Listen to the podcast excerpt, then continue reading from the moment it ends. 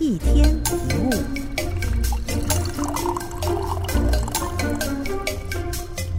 你是不是有一直在忍耐的事？是不是常勉强自己去配合别人？是不是表面上同意，心里却充满怨言？还是心里百般不愿意，却无法说不？如果是这样的话，那要注意了。你或许是无法肯定自我，所以才用讨好、顺从的方式。但当别人的肯定成为必须，你要处处迎合，反而否定了自己。你可能是担心别人失望，怕伤害别人，怕让人觉得你很自私，怕过意不去，怕破坏关系。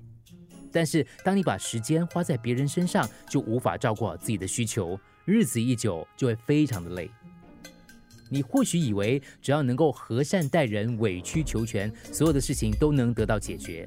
很可惜，结果并非总是如此。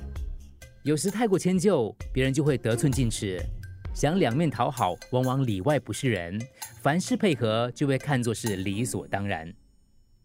要停止这种恶性循环的简单办法，就是要设下自己的界限：哪些事情可以做，哪些不能做，什么可以接受，什么不能忍受。美国诗人罗伯特他说过一句话：“好篱笆成就好邻居。”当你界限清楚的时候，你拒绝别人，人们就知道你的原则。那么以后有事找上你的时候，你如果说不，他们不会生气，也不会为难，因为他们知道你就是这样的原则。可是当界限模糊的时候，对方会不解跟错愕。明明你之前都可以的，以前没关系，现在为什么这样呢？要知道，你是在拒绝这件事，不是在否决这个人。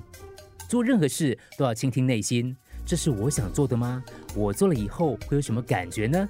如果觉得愉悦，那就去做；如果觉得为难，那就尽早划清界限。一天一物，除了各大 Podcast 平台。你也可以通过手机应用程序 Audio 或 U F M 一零零三 SG slash podcast 收听更多一天一物。